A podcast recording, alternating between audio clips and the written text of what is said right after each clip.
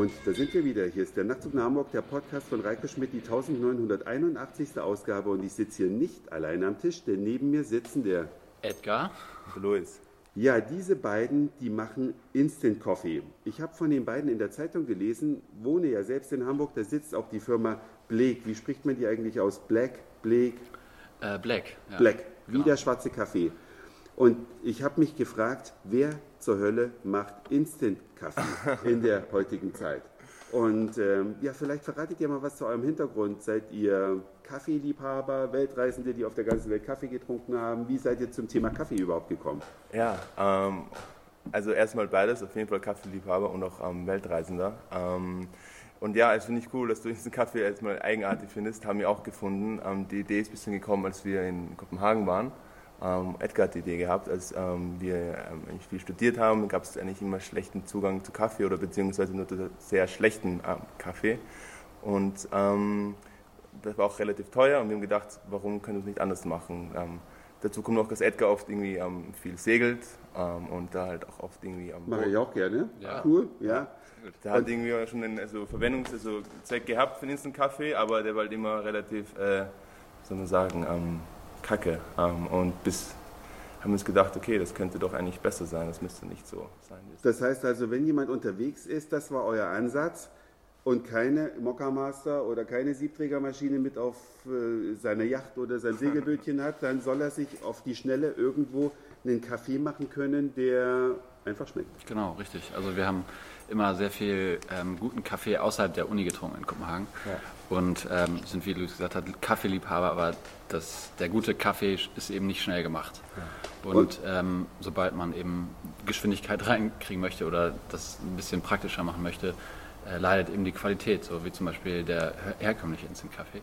Mhm. Und äh, wir haben eben so ein bisschen den Status quo hinterfragt von Instant Kaffee und haben uns eben in die Thematik eingearbeitet und gesehen, dass es da viel zu verbessern gibt und ähm, wollen eben diesen, den Instant-Kaffeemarkt ähm, in einen hochwertigeren Bereich bringen und wirklich Specialty Coffee, also wirklich sehr, sehr hochwertigen Kaffee einfacher und erreichbarer machen, auch ohne Equipment quasi. Das und das ganze Fachwissen dahin. Kann ich total gut verstehen. Ich bin schon wirklich auch in vielen Ländern rumgereist und was mir extrem aufgefallen ist im Ausland, ist Instant Coffee ja häufig extrem verbreitet. Ich war in Kolumbien guck da und da sind sogar die europäischen Brands drin. Also es ist nicht mal so, dass die dann ihren kolumbianischen Kaffee haben. Sicherlich kommen die Bohnen vielleicht von da. Aber ich habe gedacht, das gibt es da wohl nicht. Ja. Schon mit Milchpulver drin, mit Zucker drin, jede Menge Zucker. Aber das ist auch in, in Südeuropa ist das gang und gäbe, wo man gerade denkt, da wird ja eigentlich Wert auf Kaffee gelegt. Ich meine, die Portugiesen mit ihrer Kaffeekultur, die Spanier, schmeckt ja eigentlich viel besser und trotzdem kaufen die Pulver. Ja. Jetzt habt ihr euch gedacht, wir wollen einen guten oder einen richtig geilen Instant Coffee machen. Wie kommt man dann von Kopenhagen zu einem Produkt, was ich jetzt hier in der Tüte vor mir halte? Wie war der Weg dahin, dass jetzt dieses Produkt hier tatsächlich existiert? Ja, ähm, das war ein relativ langer, also wir sind jetzt schon zwei Jahre eigentlich ähm, an diesem Projekt beschäftigt ähm, und jetzt letzten Juli haben wir eigentlich angefangen erst zu verkaufen und bis dahin haben wir eigentlich, eigentlich sehr viel überlegt, wie ähm, der Kaffee sein soll, wie er schmecken soll, haben viel getestet, haben da am Anfang echt mit einer kleinen Pilotenanlage, es ist so einfach ganz, ganz banal gesagt, was ein kleiner Mini-Freeze-Dryer, den kann man, das ist so Home-Grade-Freeze-Dryer, kann man sich kaufen aus. Ähm also wir reden von einer Gefriertrocknungsanlage ja. für jeden, der nicht weiß, was ein Freeze-Dryer ist. Genau, genau. Ja. Und ähm, das heißt, ihr kocht praktisch Kaffee herkömmlich. Genau. Und, und dann, dann wird er gefriergetrocknet. Gefriergetrocknet, genau. Und dann ist es eigentlich so mehr oder weniger abgeschlossen.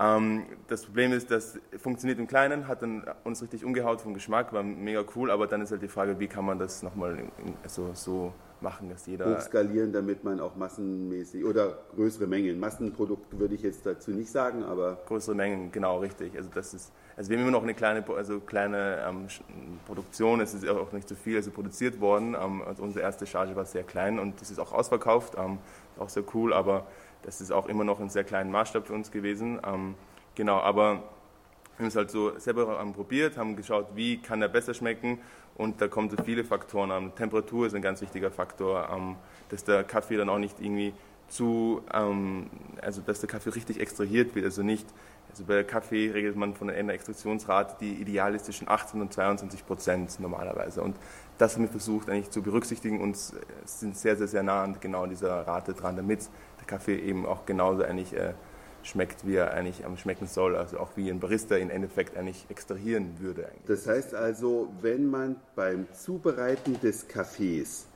alles richtig macht, das ist schon mal die Grundvoraussetzung. Genau. Der Kaffee muss erstmal vernünftig gekocht werden oder aufgebrüht werden, das meinen wir mit extrahieren. Ja. Und nur wenn dieses Rohmaterial gut genug ist, dann kann man daraus auch einen geilen Instant-Kaffee machen.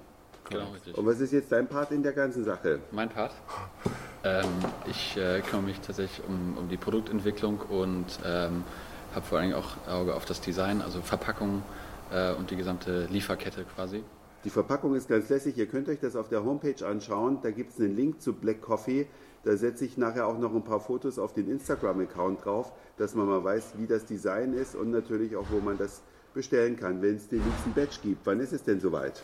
Ähm, Im Januar. Im Januar? Ja. Ah.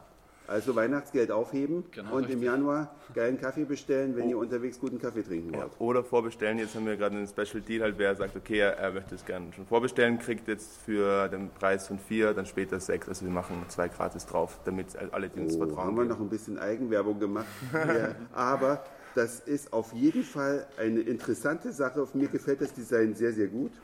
Und die gibt es normalerweise in 10er Packs oder wie viel sind denn von diesen Tütchen in der Packung? Sechs. Sechs Stück. Und jetzt gibt es aber on top, was habe ich Also sechs, in einer Packung sind immer noch sechs Stück, aber wenn jemand vier Packungen kauft, kriegt er zwei gratis. Ach so, oh. Ich zeig dir noch die andere Verpackung, das siehst du gerade gar nicht, sorry. Ah, alles klar.